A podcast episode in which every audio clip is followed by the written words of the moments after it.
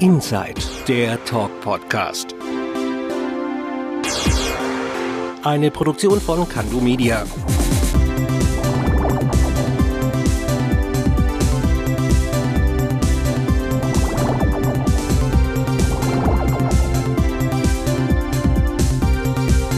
Und hier ist er, der Bo. Hallo und herzlich willkommen zu einer neuen Folge von Inside, dem Talk Podcast. Ich bin der Bo und ich freue mich, dass ihr wieder eingeschaltet habt. Ja Leute, Heute wird es stimmgewaltig in der Sendung. Nicht meinetwegen, sondern wegen meines Gastes. Für mich ist er einer der besten Stimmen, die wir aktuell hier in Deutschland haben. Und wenn man mal seine Vita durchliest, könnte man meinen, er hat seine erste Band bereits im Kindergarten gegründet, denn so lange macht er nämlich schon Musik. Im Laufe seiner Karriere hat er bereits mit Größen wie Wolly Krivanek, P. Werner oder Maggie Riley zusammengearbeitet und ist aktuell Keyboarder und Background-Sänger bei Deutschlands erfolgreichster Popband Pur. Wie er zur Musik kam, warum seine frühere Haarfarbe für seinen heutigen Künstlernamen verantwortlich ist und wie er zum Botschafter der Leichtigkeit wurde, wird er mir jetzt erzählen. Ich freue mich auf The One and Only Jerry Gehring. Herzlich willkommen bei Inside, mein Guter. Ja, hallo mein Lieber. Schön, dass du mich eingeladen hast. Ich bin, also freue mich total, dass wir heute dieses Interview führen und freue mich drauf. Ich auch, Jerry. Vielen Dank, dass du heute überhaupt die Zeit nimmst für mich und meinen Podcast. Hallo. Wie immer, die wichtigste Frage gleich zu Beginn, wie geht's dir? Mir geht es nach der Tour natürlich ein bisschen kaputt, würde ich sagen. Aber also alles fit. Die Stimme funktioniert noch, die Knochen und die Muskeln funktionieren alle noch. Also ich bin topfit und bin ähm, aufgetankt natürlich von diesen ganz vielen Emotionen, die wir erleben durften in den letzten paar Wochen. Sehr schön. Auf Tour warst du mit Pur? Ja, genau. Man kann aber sagen, es war erfolgreich, oder? Man kann sagen, dass es sehr erfolgreich war. Wir waren Deutschland-Tour, also die elf größten Hallen. Und ähm, haben dann noch in Ludwigsburg gespielt bei uns in der Heimat und zweimal in Dortmund dann. Und das war der Wahnsinn. Also die Leute haben uns Gott sei Dank nicht vergessen. Sehr schön.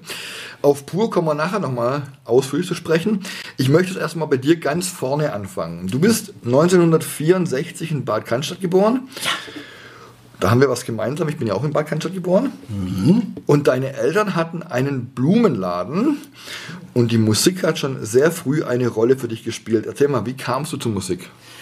Ich meine, es war so, wir haben, mein Vater hat auch Akkordeon gelernt, ganz früher. Und also es war nicht so selbstverständlich, dass man dann da das irgendwie lernen durfte. Und hat dann immer auch, egal wo wir waren, ob wir, ob wir im Ausflug waren mit Fußball oder mit einem Kegelclub meiner Eltern, immer das Akkordeon dabei gehabt und Musik gemacht. Und dadurch haben wir gedacht, das ist aber toll. Wenn irgendwie alle Leute stehen darauf, singen mit und so. Und irgendwie, dann hat er eine, eine Orgel sich gekauft und dann habe ich mir das beigebracht, obwohl die beste Story kommt, meine Musiklehrerin, die Fräulein Haug damals, sagte zu meinem Vater, also Herr Gehring, lass den Fußballspieler mit der Musik, das ist nicht seins. und ja, aber wie gesagt, und, und, mein Vater hat da immer Musik gemacht, gesungen, die Leute animiert und das hat mir total gut gefallen. Und somit habe ich dann schon, bin ich mitgegangen, ich glaube, ich war sieben und habe das erste Stück auf der Orgel gespielt, natürlich so kraxelig, aber die Leute, uh, super. Habe ich gedacht, Applaus ist schon was Geiles. Ja, und so kam ich irgendwie insgesamt zur Musik, habe dann Klarinette gelernt, im Musikverein Eilingen. Also damals haben wir mit dem Prof Zettler, der in der Musikhochschule, also da der Prof war. Also wir haben dann schon eine gute Ausbildung genossen. Aber ich wollte ja immer Saxophon spielen. Weil mhm. der Foreigner war angesagt irgendwann vorne vor. Und ja, klar, Saxophon, die Mädels stehen da drauf. Und ja, habe ich gedacht, juhu. Aber es klang halt immer Musikverein oder Klassik. Deswegen ist das Saxophon irgendwann liegt verstaubt bei mir rum. Und so kam ich zur Musik. Aber Boris, was auch noch ist, ich dachte, jeder Mensch kann singen. Wir haben daheim immer gesungen, mehrstimmig mit meiner Schwester. Und ja, und da habe ich nie gedacht, dass man damit das zum Beruf machen kann. Habe ich weit gefällt. Also ich kann nicht singen. Nein, du kannst auch singen. Aber es klingt scheiße, oder? Nein, dann, dann bist du nicht üben. Könntest du mir eigentlich beibringen, oder? Zumindest kann ich dir beibringen, wie du den Ton richtig bildest, dass es dann klingt, ob der Ton dann stimmt. Da musst du deine Ohren weiterbilden. Aber das geht schon. Das machen wir aber dann, wenn das Mikro aus ist. Ja, so Und welche Musik hat dich denn damals als Kind dann so geprägt? Du hast Foreigner gesagt schon? Ja, aber das war später natürlich. Okay. Ähm, als Kind muss ich sagen, ist es wirklich auch natürlich James Last, ähm, Max Greger, diese ganze Big Band, was der Vater halt im Schrank hatte. Dann irgendwie auch Tony Marshall, äh, wie es halt so war, Caramba, Carajo, ein Whisky, Heino. Und dann kam durch meinen Cousin dann so die ersten Beatles-Platten auch und, und wo ich dann gemerkt habe, boah, ich bin totaler Beatles-Fan.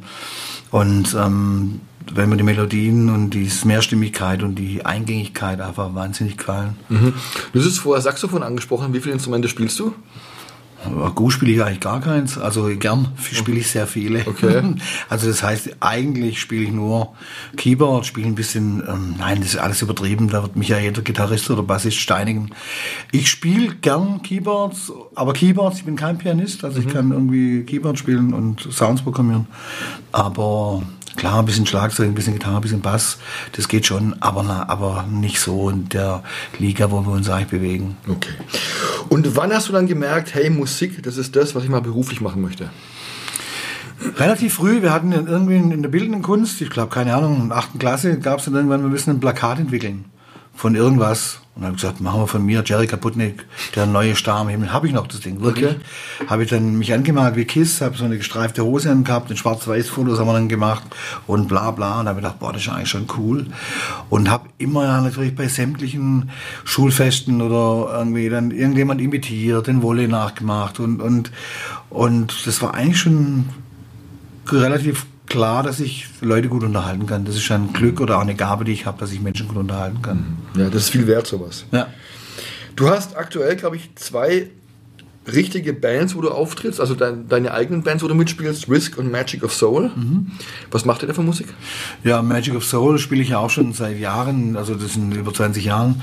Das ist rausgegangen aus eigentlich der Profile-Band von Stuttgarter Profile und dann mit Berti Kielbassa ist da der Chef davon. Mit Berti spiele ich schon über 30 Jahre zusammen. Das sind von den Dudes, also früheren Band von David Hansmann, wo ich Keyboards gespielt habe, der Claudio Seiger dabei, der Rolf Kersting. Also wirklich namhafte Größen und tolle Musiker. Und da machen wir Soulmusik. Und zwar viel Marvin Gaye, die original alten Soul-Sachen noch.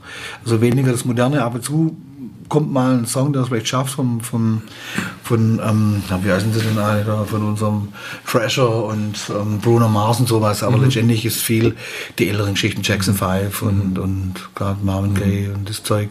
Und bei Risk da ist ähm, meine Leidenschaft, also die Rockmusik, also spielen wir sehr mit Journey, weil meine Stimme sehr ähnlich wie Journey klingt. Sehr viel ähm, Little River Band Sachen. Also das ist schon so mehr diese Rockband, die es auch schon über 40 Jahren gibt und ähm, ja, die mal aus Freunden entstanden ist. Ich bin irgendwann dann später dazugekommen, zweimal wieder gekommen, wieder gegangen und wie es halt so ist, wenn man dann viel unterwegs ist, muss man sich irgendwann auch entscheiden, was man macht. Wer jetzt nach Magic of Soul im Internet sucht, da ist die Schreibweise ein bisschen Ja, ja, tricky, das ne? heißt der Magic, verrücktes Huhn. Genau. Magic ähm, of Soul, genau. Genau. Richtig, ja, cool, dass es sagt, stimmt. Ich habe es auch schon mal gesucht im Museum. Ja, Findest du gar nicht. Wie Zauberkünstler oder so. Genau. Und, Jerry, du bist ja auch noch Comedian. Ja. Im Jahr 2001 hast du zusammen mit Siggy Gall und James Geyer das Comedy-Trio Backblech gegründet. Mhm. Was macht ihr da für Sachen? Also Comedy, ähm, Comedy Trio Backblech ist richtig. Also die Siki hat, ich habe die Siki irgendwann mal getroffen, beim VfB Stuttgart haben wir gespielt und sie hat so ein, ähm, mit Ledus Lecher hieß ihre damalige Comedy-Truppe, äh, tolle Sachen gemacht und ich dachte, boah, das würde ich auch mal gern tun. Und Siki hat mich irgendwann angerufen, du hast doch gesagt, du möchtest das gerne mal machen. Da hat sie mich mitgenommen zu so einem, ja, das war so ein, so ein ein Act, ein Walking Act in München und wir haben die ganze Fahrt nach München gelacht und die Rückfahrt auch. Und dann kam es dazu, die Idee hatte die Siki zu Love Hurts und haben einen Gitarristen gesucht und jemand, der einfach uns unterstützt stimmlich und noch vielleicht eine Rolle übernimmt. Das war der James. Der James gerade fertig mit Studieren in Amerika, kam rüber. James Geyer, Wahnsinnsmusiker und, und Comedian. Und die Siki hat die RTL Comedy Schule besucht gehabt. Die hat also ein totales Wissen gehabt auch über die Dinger. Und da haben wir das erste Stück geschrieben, Love Hurts. Dann das zweite Stück, Die Nacht der Gewohnheit. Dann das dritte Stück, Hölle auf begeistert. Es geht immer Mann und Frau. Einmal quasi, die lernen sich kennen und der Mann sagt nie wieder Frau, die Frau sagt nie wieder Mann und die treffen sich und es beginnt alles wieder von vorne. Aber es ist ja nicht nur Comedy, es ist ja auch Gesang dabei. Ne? Wir nennen das ja Comedy-Pop-Drama. Das Okay. heißt, es ist ein Stück, wo es um Mann und Frau geht. Das erste Stück, Love Hurts. Da ist immer wieder mit, die muss, werden die ganze Szene mit der Musik unterfüttert. Wir haben also äh, da immer Songs genommen wie Love Hurts, zu Love Hurts oder ähm, in Hölle auf Begeistert dann waren die 80er Jahre dran und so haben wir immer versucht, Musik zu nehmen, die wir zu dritt gut umsetzen können. Der James Gitarre spielt oder ich habe so mal Keyboard oder wir haben auch mit Ukulelen, drei Ukulelen gespielt. Also es ist einfach ein unterhaltsamer Abend, aber mit einem roten Faden, der durchgeht, eine Geschichte. Und, und- und wir haben ja jetzt, aktuell sind wir dran, auch der James, die Siggy und ich, also Siggy James und ich, also die Dame die zeigt zuerst, ähm, ein neues Programm zu schreiben. Da geht es dann über Bruder und Schwester. Also wenn natürlich eben jetzt so mit ähm, am Ende 50 irgendwie mit verliebt sein ist ja natürlich auch ein Thema, aber wir haben gedacht, wir haben drei Stücke mit Mann und Frau. Jetzt gibt es Bruder und Schwester, die im Prinzip dann, die Eltern sind gestorben, das Haus ausräumen. Das klingt erstmal, wow, aber man begegnet dann seinem inneren Kind und der James ist dann der Familien- und Hausgeist, der irgendwie will, dass alles so bleibt, wie es ist, nichts sich zu verändern hat. Und da haben wir eine ganz tolle Geschichte draus gestrickt. Da sind wir jetzt gerade in den letzten Zügen zu schreiben und erst am 16. November diesen Jahres, genau, ist schon Premiere im Theaterhaus in Stuttgart. Interessant, okay. Wie kommt man denn auf so einen Namen wie Backblech? Wenn die Sigi das jetzt hört, sagt sie, genau, frag ihn das, sag ihm warum. Wir sind gesessen und haben natürlich gegrübelt, gemacht, getan. Und meiner Erinnerung nach hat dann irgendwann der, der mein jetziger Mann von der Säge gesagt, dann nenn's halt Backblech. Und ich, Backblech ist cool. Ja wie Blechtrommel, Backblech. Sigi, die, ich glaube, die steile Wand hoch, gesagt, niemals. Ja, Und das ist kurz, kann ich gut merken. ja, Back- ja finde ich auch. Und dann natürlich, wie bringst du das den Menschen bei? Ja, du, also das Backblech ist im Zentrum eins der, der Familie, im Ofen, du tust Brot backen, ganz wichtig und so. Aber letztendlich die Wahrheit ist, der Nils hat gesagt, nenn's doch Backblech und so heißt es. So kommen die besten Ideen zustande, Ja, ne? absolut. Ich weiß nicht, ob ich jetzt richtig informiert bin, aber es gab doch mal zwei Backblechformationen. Die eine besteht aus dir, Siggy Gall und James Geyer und dann auch noch eine jüngere Generation, oder? Das gab's mal, ja. aber Die, ähm, also es war noch eine Zeit, als ich ähm, meine schwäbische Projekte machen, habe ich quasi Backblech verlassen, weil ich gedacht habe, das wird mir alles zu viel. Und hat die Siggy Love Hurts mit einem jüngeren Ensemble gemacht und ähm, die Nacht der Gewohnheit mit einem anderen Ensemble noch. Und äh, momentan spielen wir ja Love Hurts, also ich, die Siggy und ähm, der Jesse noch, also und nicht der James ist jetzt erst wieder dazugekommen, um ein neues Stück zu schreiben. Da gab es mehrere, ähm, ähm, mehrere Ensembles. Und die Jungen gibt es aber nicht mehr, schon länger nicht mehr. Ich spiele selber jetzt wieder mit der Siggy, ähm, Love Hurts. Und nach der Gewohnheit wird momentan gar nicht gespielt. Und ähm, das neue Stück wird dann James Siggy und mir gespielt. Und dann schauen wir mal, im Prinzip ist immer das, dieses, dieses Dach Backblech. Und ähm, es sieht so aus, als ob das dann wir drei jetzt in Zukunft wieder machen. Aber wie gesagt, das muss man einfach unter www.backblech.com. Okay. Gibt es auch die Karten dann zu bestellen, oder? wo, wo kriegt man die? Das neue Ja, die Programm? Karten kriegst du das neue Programm auf jeden Fall über unsere Homepage oder einfach direkt im Theaterhaus. 16.11. Theaterhaus, genau. Okay. Wenn man sich jetzt mal deine Vita anschaut, dann stehen da, ich habe es gerade vorher gesagt, schon echt große Namen drauf, mit denen du musikalisch gearbeitet hast. Maggie Riley, P. Werner oder auch Pur. Da bist du ja aktuell immer noch Background-Sänger und Keyboarder. Wie kam denn da der Kontakt zustande zu Hartmut Engler und Co.? Ich habe ja in den 90er Jahren mit dem David Hanselmann bei den Dudes gespielt. Also die Dudes war die Soulband deutschlandweit, wirklich. Wir haben also da, wir haben einen Award bekommen von Mark Lieberberg als beste Soulband. Wir haben vor den Beach, Bee Gees gespielt. Wir haben wirklich ähm, Rock am Ring gespielt mit der Band. Und David hatte ja in 90 Jahren den Song Go Get the Cup, wo, wo wir Weltmeister wurden. Und da war ich ja immer dabei und Hartmut hat sich verletzt beim Neubau und dann ähm, hat er wirklich Probleme gehabt, also auch durch die Kraft. Dann haben sie den David gefragt, ob er irgendwie als Background-Sänger ihn unterstützt.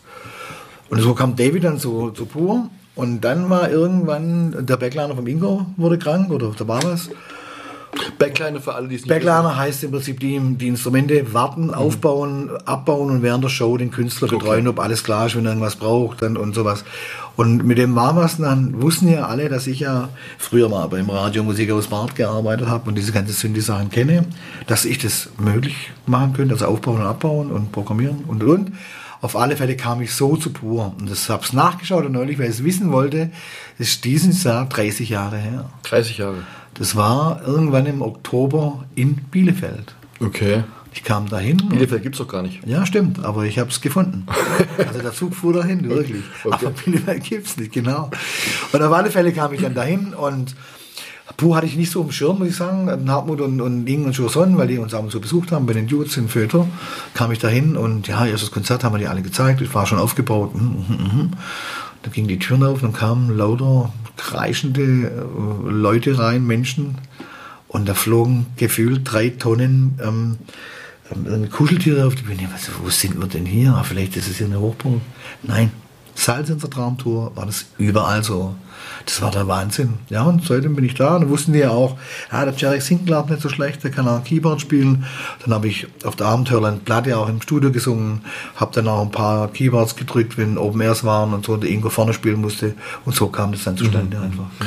Und seit 2001 bist ja. du, glaube ich, festes oder feste Live-Besetzung von Pur. Damals gerade schon gesagt, du unterstützt Hartmut Engler gesanglich und spielst Keyboard. Genau. Jetzt ist Pur ja schon eine musikalische Hausnummer. Seit Jahren ausverkaufte Tourneen, Millionen verkaufter Platten. Ich glaube auch 70.000 Fans haben euch bei Pur and Friends in äh, Arena auf Schalke gesehen. Mhm. Wie erklärst du dir diesen musikalischen Erfolg von Pur? Ich sag mal, ähm, über die Jahre hinweg eine absolute ähm, Fanbindung. Also wir haben die wirklich wahnsinnige Fans, die tollsten Fans, weil die immer dann wieder mit der nächsten Generation kommen, wie bei uns das ja auch ist. Und da hat man sagt ja jeden Abend. Wir sind drei Generationen auf der Bühne und unten im Publikum stehen auch drei Generationen. Allein durch Sing mein Song mhm. ist sehr viel passiert, mhm. oder Hartmut und somit auch pur. Mhm.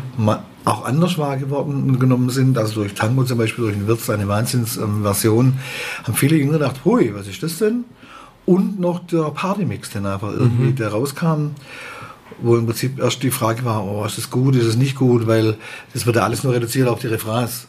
Aber egal, also meine Kids ja auch zum Teil, oh Papa, schau mal beim Skifahren, schau mal dort und wir kriegen dann immer irgendwelche WhatsApps, wo dann irgendwie draufsteht und wo sie mitsingen. Und da, wir wundern uns selbst, dass im Publikum wirklich wahnsinnig viele junge mhm. auch Typen sind. Also nicht nur Frauen, aber jetzt, wir sind jetzt also nicht gerade die Kracher. Wir sind schon ähm, tierische Typen, aber die Kracher, man will jetzt mal jetzt nicht sagen. Und das ist der Hammer. Okay. Wirklich toll. Okay. Wir haben es gerade gesagt, 70.000 Leute, habe ich da gesehen. Waren nur 68.000. Nur 68? Ja, nur 68. Ja gut, dann runde mal auf. Ja. Was macht denn so ein Gigantismus mit einem, wenn man vor so vielen Leuten spielt? Also es gibt ja viele Musiker, die auch sagen, oh Jerry, das will ich auch mal unbedingt machen. Und dann sage ich immer Vorsicht, was man sich da so wünscht, weil ich meine, 68.000 Leute haben auch eine Wahnsinnsenergie, die die ausstrahlen. Und du musst es schon halten und musst auf dem Boden, du solltest schon geerdet sein, weil wenn du denkst, du bist der Größte, fliegst du genau unter das Hallendach und da bleibst du hängen. Und ich, das ist schon, muss man schon demütig sein und sagen, toll, dass man das erleben darf. Und es ist natürlich ein Wahnsinnsgefühl. Mhm. Also ganz oft, ähm, war so, ich glaube, das erste Mal, wo wir gespielt haben, 2001, da ist so ein Vorhang runtergefallen und dann die Leute, da Ingo saß mir genau gegenüber an den Keyboards, wir haben uns angeschaut und denken, nur Zeit solche Gänsehaut gehabt, alle. Das war schon Wahnsinn. Ist immer noch Wahnsinn. Okay. Und wie erdet man sich da wieder dann? wir dürfen ja dann meistens ähm, immer in das Ermüdungsbecken von Schalke 04, wo wir mhm. dann reingehen und es ist dann schön warm, trinken dann mhm. schön ein Weißbier, ein kaltes. Und das dauert wirklich schon seine Zeit, bis man von die, aus diesem, sage ich mal, Paralleluniversum landet, weil das ist ja nicht die Realität im Leben. Mhm. Und man muss dann schon ist ganz gut, wenn man dann zu Hause wieder isst. Und, ähm, Bring mal Müll runter und so. Ja. Das, das, ähm, man lacht immer drüber, aber es war schon vor Jahren, war das schon so, das Handtuch lag auf dem Boden und dann, hallo, hier gibt es einen Haken. Mhm. Und mittlerweile machen wir das ja im Hotel und so. Also als junge mhm. Menschen haben wir da irgendwie nicht ganz danach geschaut. Okay. Es denken ja immer noch viele, auch in meinem Bekanntenkreis, ja, pur wäre so ein bisschen weichgespülte Musik, aber live gibt eher ziemlich Gas. Also ich sage jedem, der irgendwie auch meiner Mitmusiker, ja, pur, äh, sag, ja, äh, was ist, äh, komm uns mal besuchen. Mhm. Ja, äh, das sag, komm uns besuchen. Und die, ich sag dir, weil es gibt immer welche, wo es nicht gefällt, das ist auch keine Frage. Aber wenn du in so einem Raum stehst, also wir, wir waren meine Schwiegereltern, jetzt da mit 80 und 84 und die hören halt solche Musik gar nicht, aber die wollen es mal erleben in der Schleierhalle. Und selbst die haben gesagt, das ist ein Wahnsinn, dass alle mitsingen. Das ist einfach ein total gutes Gefühl, dort zu sitzen. Das ist einfach, die nehmen dich mit und du denkst schon, was ist denn hier los? Mhm. Sind das alles Pur-Fans? Und die können es gar nicht glauben. Mhm. Und ich denke, das ist auch was, was es ausmacht, wenn du in dem Raum bist, wo so eine gute Stimmung herrscht. Mhm. Und ähm, das ist, also das sollte jeder schon mal erlebt mhm. haben. Also und es ist ein bisschen härter als auf der Platte, ja, stimmt schon. Weil, also ich bin jetzt nicht so der Pur-Fan auf Platte, ja, aber ich war ja da in der MAP-Arena in Ludwigsburg, als ihr da, was war das, Generalprobe gemacht genau. habt. Und da geht schon richtig gut ab. Und ihr seid auch, finde ich, oder Pur ist einer der besten Live-Bands Deutschlands, finde ich auch. Also ich finde schon, dass wir eine gute Liveband sind. Es gibt natürlich schon, also ich, man, man guckt ja auch, ich habe Mafia angeschaut, ich habe Grönemeyer angeschaut, ich habe ähm, Sarah Connor angeschaut, den, den, den Max den Giesinger oder auch den Johannes den Oerding. Das sind auch richtig hammermäßige Bands, die die alle haben und auch ganz tolle Leute. Man muss dann schon immer sehen, also, also auch wir sind eine richtig gute Band. Es ist alles hervorragend ähm, abgestimmt, es ist alles einfach gut geprobt. Mhm, Somit, wenn du rausgehst auf die Bühne, ist alles klar. Da geht es ums Performen, geht es darum, geht es nicht mehr darum, was spielst du und was spielt mhm. der andere. Das okay. geht dann immer. Was ich jetzt seit Jahren bei Pur nicht so wirklich ganz verstehe, wie viele Mitglieder seid ihr denn jetzt eigentlich? Früher waren es ja fünf Feste. Hartmut, Ingo, Roland, Joe und Rudi. Mhm. Dann hat auch Roland 2010 die Band verlassen. Mhm. Und seitdem verstehe ich es irgendwie nicht mehr so ganz. Wer gilt jetzt als Festes und wer gilt nur als Live-Mitglied? Fest ist letztendlich der Hartmut, der Ingo. Mhm. Nach wie vor der Rudi und der Joe. Mhm. Und, ähm, und der Martin war das auch. Der Martin ist ja leider letztes Jahr im, im April auch auf eigenen Wunsch gegangen. Mhm. Und, ähm, und somit sind die vier. Mhm. Im Fernsehen tauchen immer fünf auf, weil die ja keinen Schlagzeuger mehr haben muss. Mhm. Also der, muss, also ist der Frank ja dabei. Dadurch, ein Fünferbild ist ja natürlich besser, wenn du abspeckst auf ein Viererbild, ist ganz klar auch in der Presse die fünf drauf, mhm. also mit Frank. Und sieben sind wir dann mit, mit dem, ähm, quasi, das sind sieben im Matz noch, der Severin und ich sind wir acht, oder? Nee, nee, stimmt doch nicht. Also, Hartmut? Hartmut? Dann, ja, Ingo spielt ja nicht mit live mit. Ach ja, stimmt. Für Ingo, genau. deswegen sind es acht. Also es sind ja. acht schon. Okay. Aber der Ingo ist ja, ist ja quasi ist pur mhm. und live spielt ähm, der Matze mhm. Okay. Und jetzt im Fernsehen waren zum Teil immer sechs oder so dabei, hängt da daran, dass ich ja andere Sachen zu tun habe. Mhm. Und dass man einfach auch den jungen Gitarrist einführt. Ich meine, das muss man auch irgendwie schauen, da ist jemand dabei, der irgendwie halb so alt ist wie wir. Und ähm, dass man einfach genau das auch kundtut. Ein Neuer dabei, der gehört zu uns und und und. Mhm. Deshalb ist ja alles Medien ist Medien. Mhm. Ja, klar. Also. Ich muss sagen, Ingo spielt nicht mehr mit, weil er war krank. Der hat ja einen Tumor. Ja, genau. Wie geht es ihm aktuell? Aktuell haben wir uns wahnsinnig gefreut, dass er zumindest in Ludwigsburg und in Stuttgart betrunken mitgespielt hat. Also ein Lied hat er mitgespielt. Mhm. Also nicht betrunken gespielt, sondern Lied. er hat das Lied betrunken gespielt. Okay. Muss aufpassen. Und ihm geht es aktuell sehr gut hat natürlich noch Schmerzen und, ähm, und daher ist es natürlich für ihn sehr anstrengend, wenn er mm, länger stehen muss, wenn er länger irgendwo unterwegs mhm. ist. Und wir waren super happy, dass er gekommen ist. Einfach. Wie sind die Chancen, dass er wieder mal vollständig zur Tour zurückkehrt? Ja, vollständig wird nicht sein durch die, okay. durch die Krankheit einfach. Mhm. Aber dass er vielleicht mal in der Tour ein, zwei Lieder spielt, das ist mhm. schon noch die Hoffnung, die ich in mir trage. Okay, und dann drücken wir die Daumen. Ja, auf jeden Fall. Wir haben jetzt gerade vorhin darüber gesprochen, ihr war vor kurzem auf Tour. Wie läuft denn eigentlich so ein Tag auf Tour mit Pur ab? Jetzt gibt es einen Unterschied. Es gibt Reisetage, Off-Days und es gibt einen Tag, wo Konzerte stattfinden. Erzähl mal alle drei. Also ein Reisetag ist so, man regt sich schon mal auf, dass man weiter, oh, oh. Mittlerweile ist es so, man versucht ja mit, mit Zug zu fahren, ist aber nicht möglich, weil einfach der Zug nicht pünktlich ist. Mhm. Leider, ist leider definitiv der Fall. Fliegen stellen wir so gut ein, wie es geht, dass wir es nicht machen. Und dann haben wir also Vans, wo wir fahren, aber wenn du dann von Stuttgart nach Berlin fährst und Stau, Stau, Stau, Stau, acht Stunden, kommst du an und fluchst schon etwas. Mittlerweile ist jeder im Bus damit sich beschäftigt. Entweder machst du deine Sachen am Rechner oder, oder machst Insta. Der Frank ist ja unser, unser Social Media Beauftragter. Übrigens mein Nachbar, gell? Frank. Ah, okay. Der wohnt Straße gegenüber. Ah, okay. Ganz liebe Grüße mal gerade aus an Frank. Ja, da winken wir mal an Frank, genau. genau. Winke, winke. Und auf jeden Fall, der, der Frank, der macht dann seine Post, bereitet es vor, guckt nach Bilder und, und liked und tut. Ich ähm, schreibe auch irgendwelches Zeug, wenn wir gerade am, am Backblech schreiben sind, recherchierst und sowas, das jeder in seinem Tunnel. Dann gibt man mal wieder ein Eis essen oder okay. sonst was. Und geht dann abends ins Hotel, checkt an, geht gemeinsam essen meistens. Das ist ein Reisetag. Okay. Ein oft ein Freitag, wie zum Beispiel, ich erkläre meinen in, in Hamburg, im Atlantik Hotel übernachtet, Udo nicht gesehen, Udo war kränklich und sind, bin dann raus an die Landungsbrücken, habe die Elfi angeguckt, denke, boah, schönes Wetter, ich mache eine Hafenrundfahrt und zwar allein. Mhm. Weil der Frank war morgen schon unterwegs, wir sind, machen ziemlich viel zusammen und habe dann im portugiesischen Viertel, Viertel noch was gegessen und bin dann früh ins Bett. Und so findet was statt im Freien, jetzt zur freien Verfügung. Oftmals treffen wir uns abends alle gemeinsam zum Essen. Und beim Showtag ist definitiv so, da war N7 hat, also Natural 7 waren im Vorprogramm dabei, die haben um 17 Uhr Soundcheck gemacht, um 17.30 Uhr wir, aber da wir ja schon ein bisschen älter sind und keinen Bock mehr haben, nein, nein, und das dann immer brauchen, haben wir keinen mehr gemacht. Mhm.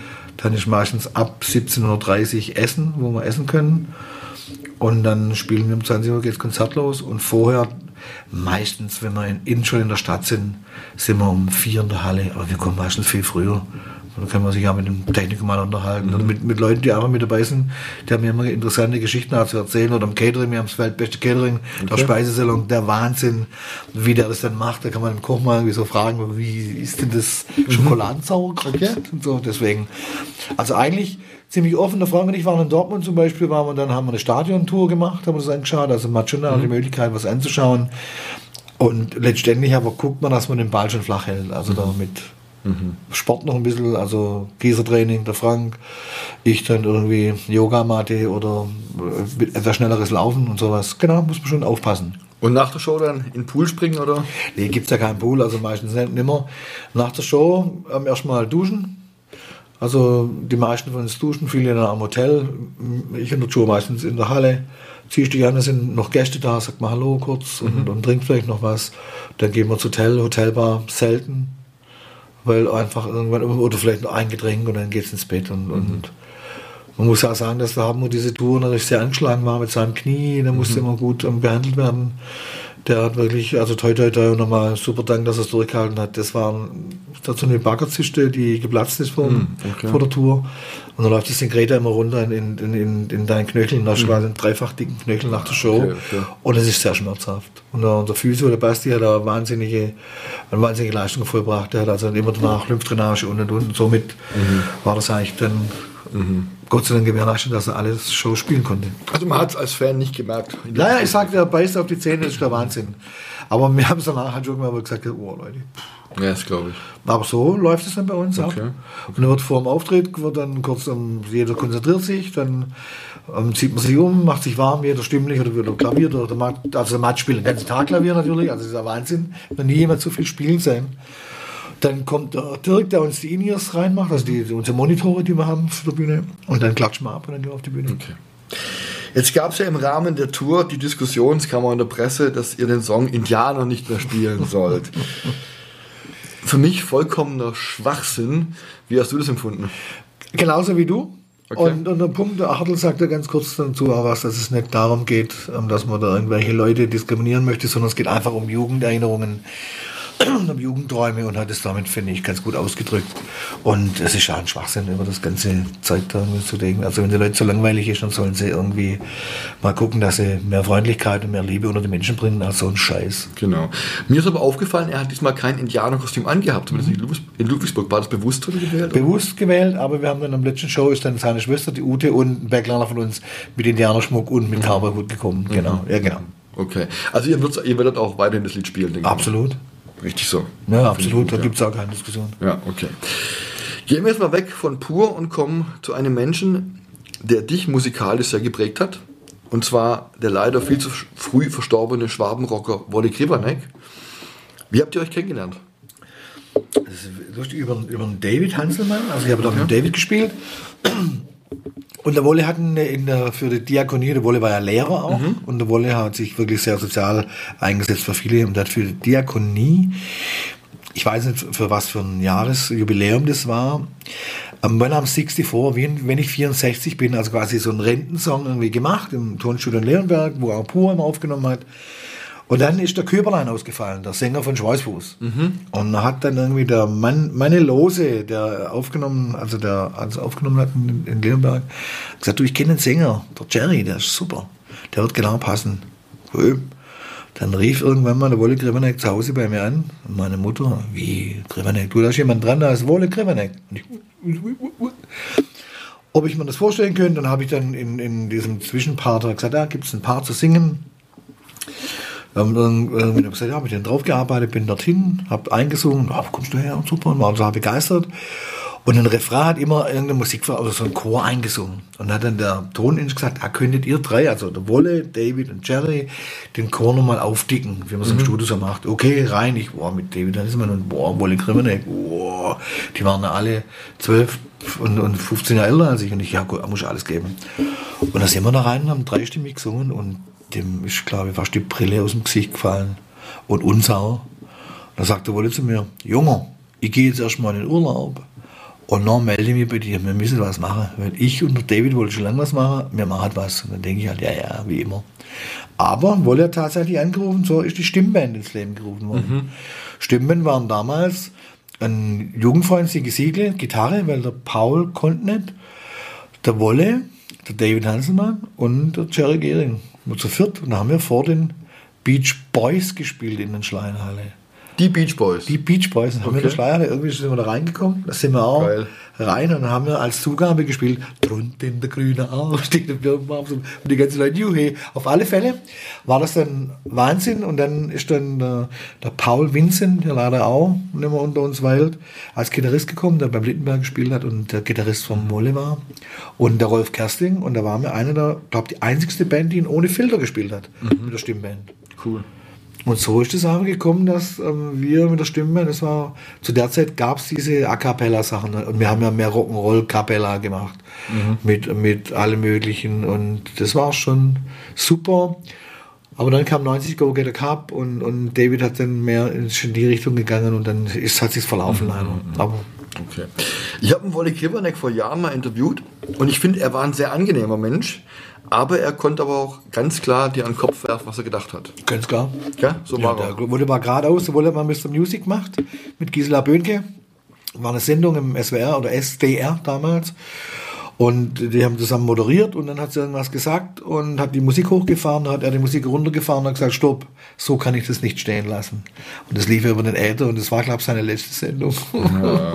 da wo war, der wurde hat sich eingesetzt für Schwäbisch, der hat sich für viele Sachen eingesetzt, auch dass es mehr im Radio läuft ist in, äh, oftmals an die Wand gelaufen und hat sich da auch natürlich wahnsinnig ähm, ähm, auf, ähm, sag ich mal, aufgewickelt. Da hat er sich schon echt auch richtig verbrannt manchmal. Schwäbisch ist ein gutes Stichwort. Die meisten Leute aus Baden-Württemberg kennen im Wolle seine Hits wie UFO oder Straußerbau. Genau.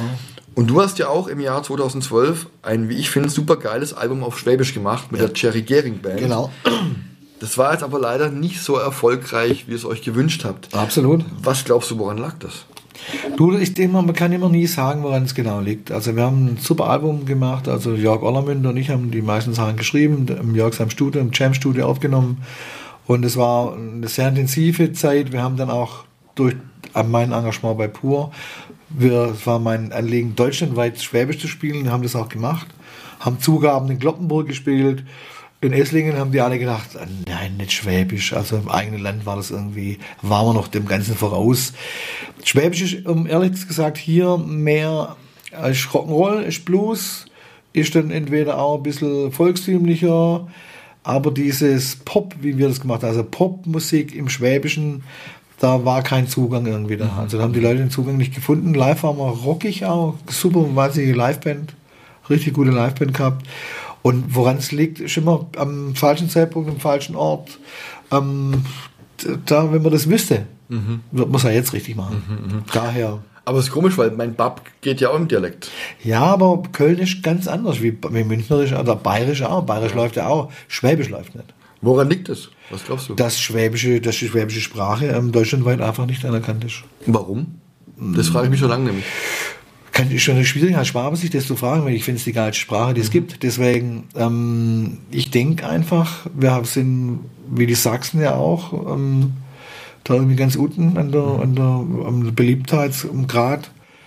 Daher die Leute in, sag ich mal, in, in Bayern gibt es ja alles mögliche, ob Heindling das ist oder wer auch immer das war, ähm, Spider Murphy gegen Österreich setzt sich für seine ganzen ähm, nationalen Künstler ein. Frankreich sowieso, ich glaube 70 Prozent muss da Französisch sein. Bei uns gibt es nicht. Bei uns wird da so viel Englisch gedudelt und was für ein Rotz, das gibt es ja gar nicht. Gott sei Dank ähm, ist Deutsch ziemlich auf, auf, dem- auf dem Vormarsch gewesen eine Zeit lang. Mittlerweile habe ich das Gefühl auch nicht mehr, die klingen ja alle gleich, das kannst du auch nicht mehr unterschätzen, wer da jetzt was singt ohne Namen zu nennen, da gibt es natürlich tolle Künstler wie Johannes Oerding oder Arvin Max, das finde ich total hammermäßig. Udo sowieso, Lindenberg, also brauchen wir gar nicht drüber sprechen, das sind die etablierten. Aber sonst ist halt schon viel, boah. Aber das gab es immer. Und Schwäbisch ist einfach nicht international.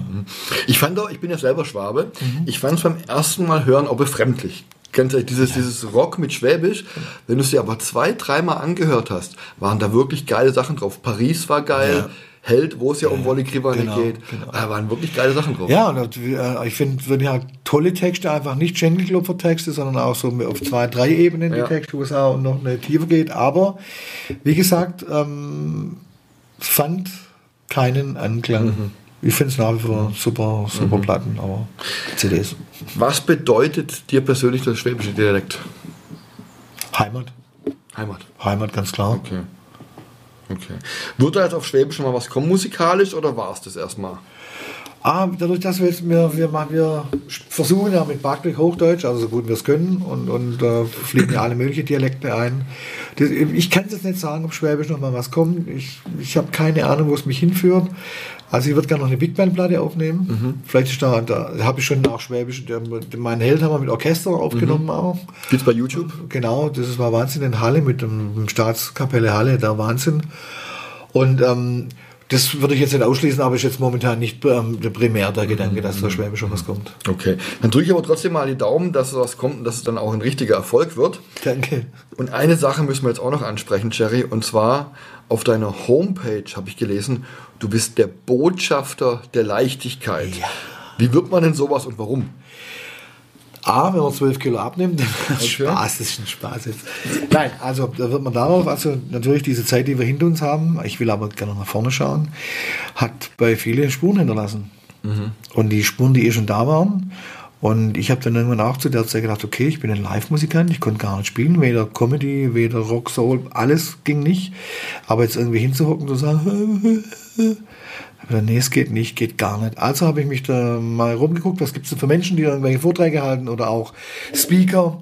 Da bin ich auf einen tollen Tipp gekommen, auf den Hermann Scherer. Da habe ich, war ich dann, habe ich so ein, so ein Seminar mitgemacht, so ein Gold-Seminar nennt sich das, um mal zu gucken, wo ist denn deine Positionierung, geht es ja um das Ganze und und und. Wobei ich immer denke, man muss, es muss vom Herzen rauskommen. Und da habe ich gemerkt, auch den Leuten fehlt diese Leichtigkeit wieder. Auch die Leichtigkeit nicht zu bekommen, alles ist mir egal, es geht mir nicht darum, es geht einfach darum, A, andere Meinungen mal auch zu akzeptieren, auch mal hinhören und nicht gleich, na, bist nicht meiner Meinung, weg mit dir, also wie es ja leider in der Zeit auch war. Ähm, und einfach auch mal mit sich selber wieder in Schwingung zu kommen. Und ich habe es jetzt auch weiterentwickelt, der Botschafter der Leichtigkeit, aber ich möchte es über die Stimme machen. Das heißt, deine Stimme hat eine Schwingung. Es kommt an, einer hat eine angenehme Stimme, einer weniger, aber wenn du Töne summst oder tust, kannst du deinen ganzen Körper in Schwingung versetzen. Dadurch es dir leichter. Du kannst Bewegungen machen, du kannst Gedanken machen. Jeder hat einen Rucksack auf, bringt Rucksack-Sachen mit von seiner Herkunftsfamilie, von sich selber und und und. Jetzt kommt von außen die Medien, oh, wir werden ja eigentlich verhungert, erfroren und alles im September. Ist nichts eingetroffen. Die Leute haben aber seitdem, ganz, nicht alle, aber ganz viele, die sind immer aus dem Haus, die haben gedacht, oh, Hilfe, den Rucksack also wieder beladen und beladen. Also ich finde es sehr schwierig, wenn man sich nur auf ähm, das verlässt, was irgendwie in dieser schwarzen Kiste kommt oder sonst wo im Internet, gehen einfach mal raus, guckt einfach mal wieder an, wie schön die Blätter sich, auch wenn es keine Sonne gibt, wie im Wind sich drehen und das Schöne mal wieder zu sehen. Das klingt immer alles so banal, aber manche Leute haben das nicht mehr. Erdet euch wieder und freut euch. Weißt Wo ist die Freude? Ja, das stimmt. Das stimmt. Und auch mal zu jemand sagen, hast du gut gemacht. ja. Und nicht immer so, der Schwab sagt ja, oh, war nicht schlecht. Das ist ja gelobt, ähm, super gelobt natürlich. Aber ich meine, es wäre an der Zeit, dass man, ich dachte, dass durch diese ähm, Pandemie die Leute wieder mehr nach links und rechts schauen, zu den Nachbarn. Das Gegenteil ist leider Ja, passiert. auch, und da bin ich traurig. Und das, da möchte ich dagegen. Also da möchte ich, ich möchte dafür sein, dass es passiert. Sehr schön. Jetzt gibt es ja auch eine sogenannte Leichtigkeitsbox von dir Ja. zu kaufen. Ich habe noch nicht ganz verstanden, was das genau ist. Erklär es mir mal bitte. Ich erkläre es dir. Also da war natürlich die Leichtigkeit, war dann die Idee auch. Ich habe ja viele, also hab CDs, die Schwäbischen, wurde gesagt, ich habe Backblech, Soul, ich habe Rock. Und da habe ich mir gedacht, aha, wäre doch eigentlich ganz gut, dass man für einen angenehmen Preis, also 35 Euro kostet das, sind sieben Sachen drin. Also ist eine Backblech-DVD drin, eine CD, dann ist CDs vom Schwäbischen drin, dann ist ein, eine, quasi eine Widmung von mir drin. Und es sind einfach sieben Sachen und wo ich dann sage, okay, hör dir das an, schau dir einfach mal Backblech an, also auch als DVD und komm in die Leichtigkeit. Dass du einfach diese Dinge nimmst, auch beim Putzen hör einfach so und tanzt ein bisschen so rum. Das diese Box dir hilft, in die Leichtigkeit im mal zu kommen, weil du denkst, ja, das spinnt jetzt oder was. Nein, ich finde einfach, und gleichzeitig ist es immer eine Win-Win-Situation. Ähm, ich ähm, verkaufe meine, meine Produkte, die Leute haben dann vielleicht auch irgendwie Lust dran, oh, das ist aber super, schau dann pack mich mhm. mal an. Das ist einfach immer ein Nehmen und Geben. Und ich finde, für 35 Euro sieben, sieben Sachen zu bekommen, ist, ein, ist eine ganz gute Sache, eine schön verpackte ähm, Box und das war meine Idee, dass auch auf meinen Seminaren die Leute das mitnehmen können. Ich gebe dann da noch eine größere Anleitung, aber eine Anleitung ist eigentlich auch dabei, mhm. wie ich es mir vorstelle. Ja, und das ist, war meine Idee dahinter. Dann würde ich sagen, lasst uns alle mal im Rahmen unserer Möglichkeiten ein bisschen mehr Leichtigkeit leben und verbreiten, oder? Sehr schön, sehr ja. schön. Ja. Und der, wo Interesse hat an dieser Leichtigkeit-Box, einfach auf www.chergering.com gehen mir einfach ähm, ganz, ganz normal schreiben über Kontaktadresse, die kommt bei mir an. Okay. Jetzt müssen wir noch eine Sache klären, Jerry, die ich in der Anmoderation schon erwähnt habe. Dein Vorname, du heißt ja nicht wirklich Jerry, aber Jerry, übersetzt Kirsche, war ja mal Programm bei dir auch. Absolut. Ich meine, ich habe ja, wenn man also wenn man es visualisiert, ähm, äh, der Mick Hacknell von Simply Red, kennt ja jeder ungefähr, solche Locken habe ich gehabt, mhm. in derselben Farbe. Mhm. Also Gering, Gary, dann Cherry mit J, aber da wir hier in Pattonville war eine Ami stationiert und My Cherry heißt auch mein Nachttopf. Und so wollte ich natürlich nicht heißen. Und dann na Kirsche, ja klar, rote Haare, super, Cherry und da kommt Cherry und da ist ja mein Pass auch überall drin mhm. und alles und ich, also nachdem mein, mein Vater gestorben ist und, und, und die alle, da sagt keiner mehr, also meinen richtigen Namen, den ah, kann man am Preis schreiben machen, hä? Hm? Sollen wir den verraten, oder? Können wir verraten, wer es erreicht? Nee, mein richtiger Name ist Frank. Ja? Frank, okay. Und jetzt würde mein guter Kumpel Peter Heske sagen, nein, der ist Frank Jürgen. Und es ist tatsächlich so. Frank Jürgen mhm. war das mal. Und ich im Laufe der Jahre habe ich dann das Bindestrich weggemacht. Und das war, glaube ich, aus Versehen wirklich das ist ja katastrophal. Aha. Hat auch niemand zu mir gesagt, außer meine Kumpels, die es ganz gut meinten vom Fußball. Die haben es ja gelesen. Und Frank, aber das sagt kein Mensch mehr. Okay. Und von den roten Haaren sieht man ja auch nichts mehr. Ja, keine Ahnung, wo die hin sind, nur die roten Haare. Ich habe die irgendwie verloren unterwegs. Kommt vor sowas, ne? Jetzt können wir noch mal schon reden über die Zukunft, Jerry. Was steht denn jetzt in nächster Zeit alles bei dir an?